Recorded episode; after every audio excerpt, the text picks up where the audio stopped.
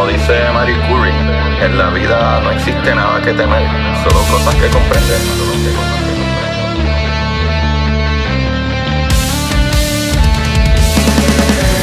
Recuerden correr y buscar la manera de aprender que más le divierta.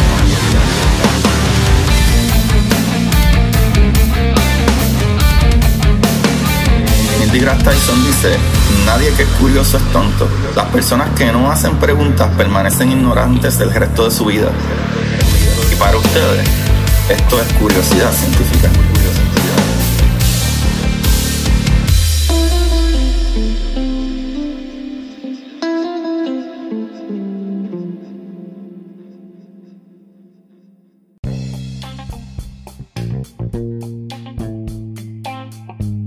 Corillo, buenas, ¿cómo están todos? Antes de empezar el capítulo, quiero que sepan que tienen que ir a jaboneradongato.com porque los jabones de Jabonera Don Gato son hechos a mano con ingredientes naturales y seguros para la piel, además que huelen súper ricos, así que no se pierdan la oportunidad, especialmente porque ahora pueden ir a jaboneradongato.com y cuando vayas a pagar, pones el código Curiosidad Científica Podcast para 10% de descuento. Vamos al capítulo.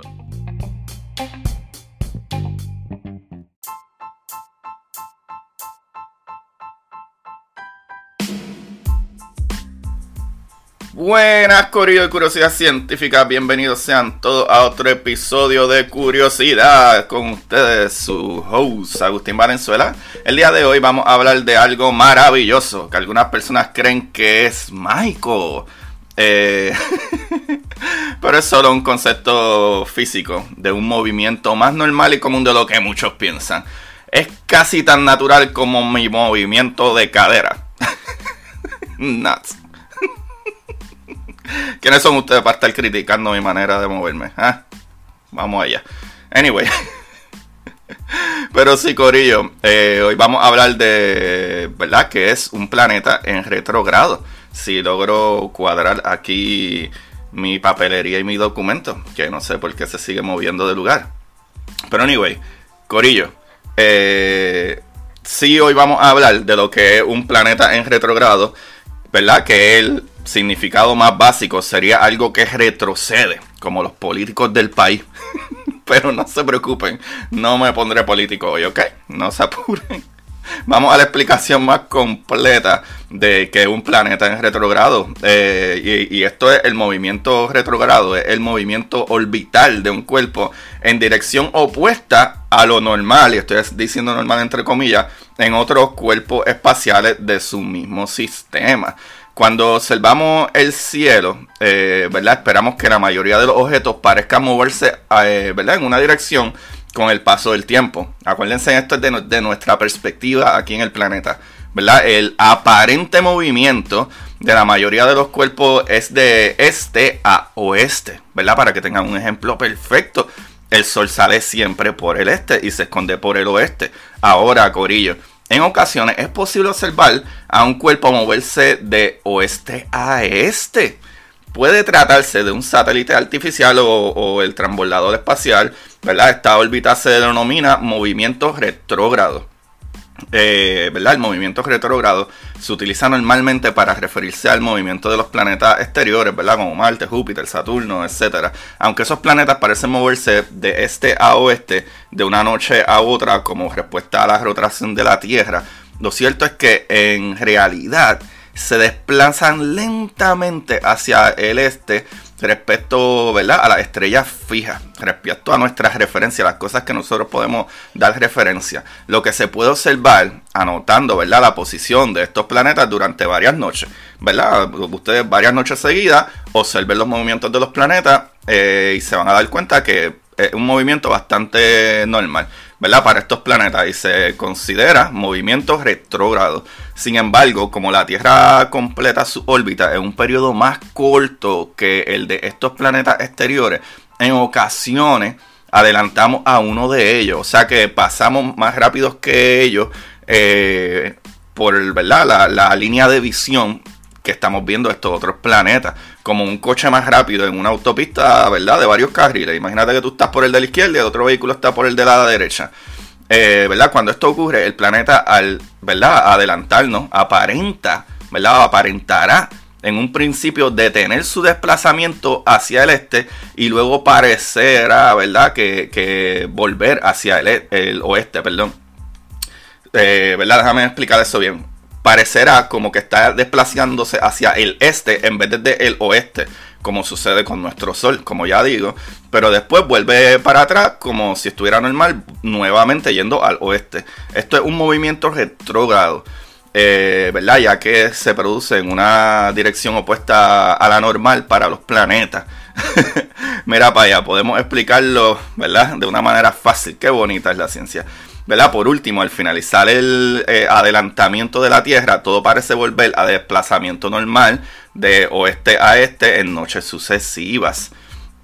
¿Qué sucede? El movimiento retrógrado de los planetas preocupó mucho a los antiguos astrónomos griegos y esa fue la razón, ¿verdad? O las razones por las que llamaron a esos cuerpos planetas. Ah, que en griego quiere decir peregrino, o sea, vagabundo. Este, esta gente hace lo que le sale la gana, están a lo loco. So, planetas en griego es peregrinos, ¿verdad? O, básicamente gente, ¿verdad? Que está por ahí eh, eh, eh, nómadas. So, ahora, ¿verdad? Que sabemos esto, chavales. Nos damos cuenta de que no es que los planetas ponen freno y reversa, papá, ¿no? La verdadera causa de que un planeta esté retrógrado significa que desde la Tierra parece que está yendo hacia atrás, pero es solo un efecto óptico, ¿ok?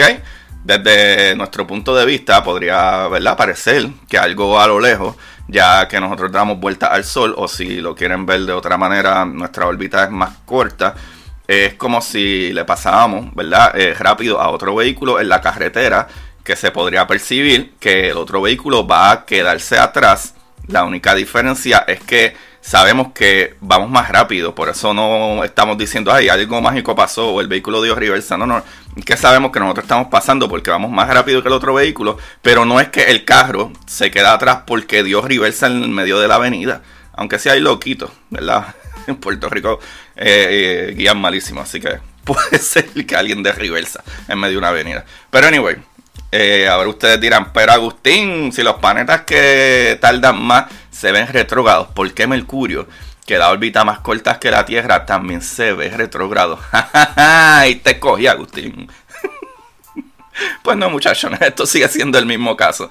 En realidad, Mercurio no retrocede en su órbita alrededor del Sol. El movimiento retrógrado es la ilusión óptica causada por ¿verdad? todos los planetas que se mueven a diferentes velocidades unos de otros, ¿verdad? Estas velocidades diferentes entre uno y otro es lo que hace ver como si algo estuviera moviéndose de una manera diferente. O sea, es el mismo efecto si estás lejos o cerca. O sea que no cambia nada. sorry, pero no sorry. Ahora hablemos de las creencias de la magia y lo que algunas personas creen sobre el efecto mágico de los planetas retrógrados. Corillo ningún movimiento de ningún astro crea ningún efecto en tu vida. Como todo funciona en el universo, es basado en los efectos físicos de las fuerzas principales o fuerzas fundamentales, ¿verdad? Que conocemos como... Eh, y todo funciona, ¿verdad? Con electromagneticidad y gravedad y esto, ¿verdad? Los efectos nivel cuánticos como fuerzas nucleares fuertes y fuerzas nucleares débiles. Lo que nos dice que los efectos físicos no tienen nada que ver con que un planeta parezca que vira o retrocede. Más conexión, Corillo, tenemos con la gente que nos pasa por el lado, que pueden tener un efecto súper débil, mega, mega débil de atracción gravitacional, o el efecto electromagnético de los rayos del Sol que nos llegan e interaccionan con nuestros átomos. Por esa razón es que ni a nivel cuántico las observaciones de partículas son difíciles, porque solamente podemos medirla observándola. Y al hacer la observación, esa partícula colapsa porque interacciona con nosotros y el equipo de medición, ¿verdad? De este, ¿verdad? También está creado de partículas. Ese tipo de interacciones son las que suceden. O sea que tú vas a tener un efecto más, más chabón de ser así, de ser que algo cambie en tu vida, metiéndote en un cuarto donde hay mucha gente, porque todos están creados de partículas y, y tienen algo de gravedad fuera de lo que va a ser un planeta que está súper lejos. O sea, ¿verdad? Pero algo que está a miles de millones de kilómetros de nosotros, la mayor interacción que tenemos es las partículas que reflejan de luz. ni nos llegan en fotones. Y estos fotones son súper débiles, súper débiles. Así que enhorabuena. Ya no te tienes que preocupar por ningún efecto de esto. Si tu jefe está chavando mucho, ojo, ojo, como decimos boricua, es que tú no hiciste el trabajo. Eres una leña. no es culpa de nadie más, más que tuya. Así que empieza a tomar responsabilidad, ¿ok?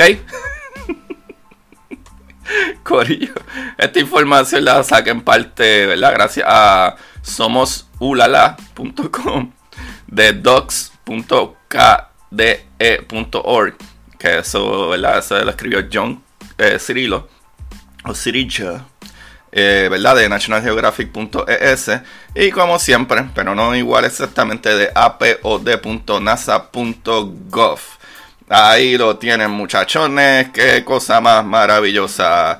Los planetas retrógrados, como mi tío que todavía es un racista eh, y homofóbico. Ah, aquí yo eh, cortándome patas con la familia. Pero estamos bien, estamos bien. Estoy chavando con ellos. Son chistes, hello, son chistes. Estamos chisteando. Y así es que uno aprende, chisteando y buscando maneras cómicas de aprender. Y Corillo, en verdad que gracias, gracias a todos por darle play a este episodio y gracias a todos los que por primera vez le dan play a esto y denme follow en las plataformas que ustedes escucharon esto y denme un rating. Sé que Spotify tiene, Apple tiene rating y denme comentarios. Eh, los que escuchan esto, postenlo en su historia, en sus redes sociales y me copian a mí para yo postearlo para adelante y sentirme bien conmigo mismo. y son las maneras que me pueden ayudar que no les cuestan nada. Eh, solo maybe 30 eh, segundos.